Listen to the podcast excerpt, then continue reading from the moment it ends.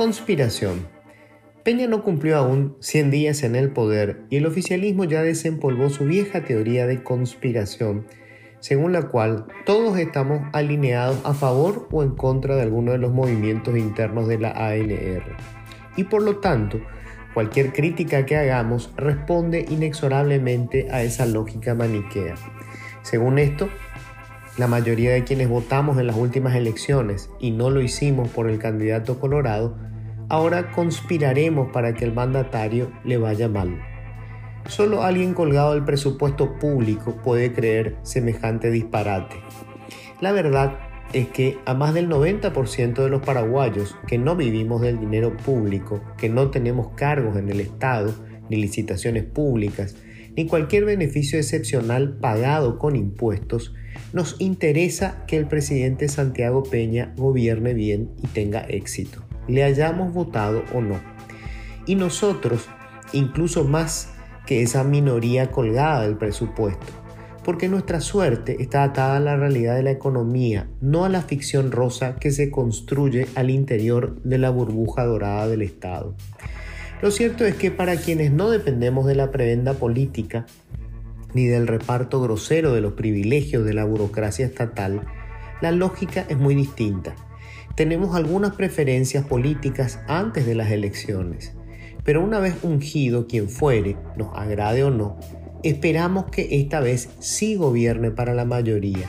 Solo la parasitosis republicana y la de los otros grupos políticos no se queda muy atrás vive pendiente de sus internas porque éstas definen su suerte para el siguiente quinquenio. La vigencia de este modus operandi se prueba con los nuevos acomodos que observamos cada cinco años. Ya hay una nueva legión de operadores políticos, parientes y comunicadores que asumieron cargos en binacionales y oficinas públicas apenas se instaló el nuevo gobierno. La sacralidad del soquete es eterna. Estos beneficiarios o perjudicados postelectorales siguen siendo empero una minoría. La mayoría somos meros observadores, además de financistas involuntarios. Me incluyo porque creo que mi caso debe ser el del grueso de la población, un electorado que en un porcentaje tristemente alto ni siquiera vota. No estoy afiliado a partido alguno, pero desde que tengo edad para sufragar, voto por cualquier candidato que pueda derrotar al Partido Colorado. Y contrario a quienes hablan de odio, lo hago por una cuestión de sentido común, porque los republicanos llevan un tercio de siglo en el poder y hoy somos uno de los países más pobres y corruptos del mundo. No hay mucho que agregar a eso. Tras las elecciones, sin embargo, espero casi cándidamente que el electo esta vez sí priorice los intereses de la mayoría y no las conveniencias de quienes le financiaron la campaña. Una vez que llegó, ya poco y nada nos importa su origen. Un presidente puede triunfar electoralmente con un escasísimo margen y ganar rápidamente apoyo y popularidad si gobierna para todos o, por el contrario, arrasar en unas elecciones y perder toda legitimidad a velocidad de vértigo si actúa solo en beneficio de su círculo de acólitos y financistas. La mayoría queremos a un presidente Peña que ejerza el poder anteponiendo los intereses de la colectividad.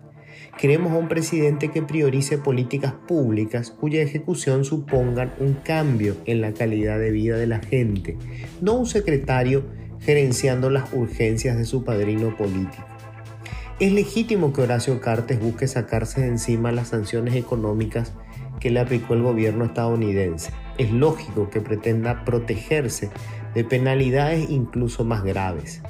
Pero es terriblemente peligroso que sus culebrones sean urgencias para el presidente Peña y criticarlo cuando actúa dando esa impresión nada tiene que ver con las estúpidas teorías de conspiración que esgrimen la corruptela colorada y los escribas del tabacalero. Es legítima preocupación por un presidente que apenas está arrancando y que a todos nos conviene que le vaya bien.